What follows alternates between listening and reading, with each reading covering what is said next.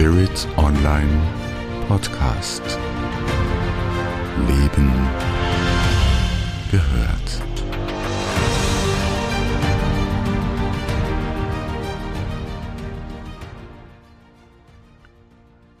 Das Ego, das Ego musst du verräumen, wenn du spirituell sein willst. Oder doch nicht ganz? Herzlich willkommen bei Buddha bei die Fische mit Andrea Riemer von Spirit Online. Der kurze Podcast für deinen spirituellen Alltag. Schön, dass du zuhörst. Lass uns mit dem heutigen Thema starten. Also, das Ego musste verräumen oder doch nicht ganz?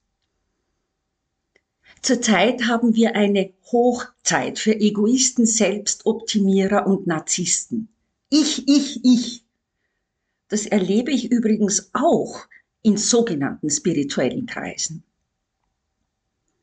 Manche Beobachter meinen, dass gerade der Umbruch, in dem wir zurzeit ja mittendrin sind, vielen Egoisten den Boden bereitet. Ich meine, es ist immer ein Wechselspiel. Wir sind immer beides. Beobachter und Beobachtetes. Was ich wahrnehme, ist, dass je drastischer die große Veränderung ist und je rascher sie vorangeht, umso mehr zeigen sich bei Menschen, die die Zusammenhänge nicht verstehen, aus lauter Angst egoistische Züge. Es mag dich nicht trösten, doch es ist ein Faktum. Egoisten gab es und gibt es seit es Menschen gibt. Denn Egoismus ist eng mit dem Überlebenstrieb verbunden. Lass mir dir ein paar Beispiele geben. Wenn du um dein Leben rennst, weil Wasser, Feuer, Sturm oder ein Erdbeben auf dich zukommen, dann läufst du aus reinem Überlebenstrieb. Dafür ist das Ego auch in uns geschaffen, um zu überleben, um uns beim Überleben zu helfen. Wenn es um den Alltag geht, wer sich weiter vorne in die Schlange drängt, wer Begünstigungen sich erschleicht, wer den anderen im Business auch sehr subtil über den Tisch zieht, der handelt auch egoistisch. Er ist ausschließlich auf seinen Vorteil bedacht. Doch wo geht's da ums Überleben? Selbst wenn ein Unternehmen kracht, geht es nicht nur um das physische Überleben. Es geht primär ums wirtschaftliche Überleben. Es gibt kaum einen Bereich, wo Egoismus derart dominiert wie in zahlreichen Unternehmen. Ich sage nicht in allen Unternehmen. Hauen, stechen, treten, das sind alles Ausdrücke von Egoismus damit auch eines klar ist, ich gehöre nicht zur Liebe-Licht-Fraktion. Das alles rosa und zuckersüß und man muss alles vergeben und alles verzeihen und alles tolerieren und akzeptieren. Nein, ich gehöre nicht zur Liebe-Licht-Fraktion.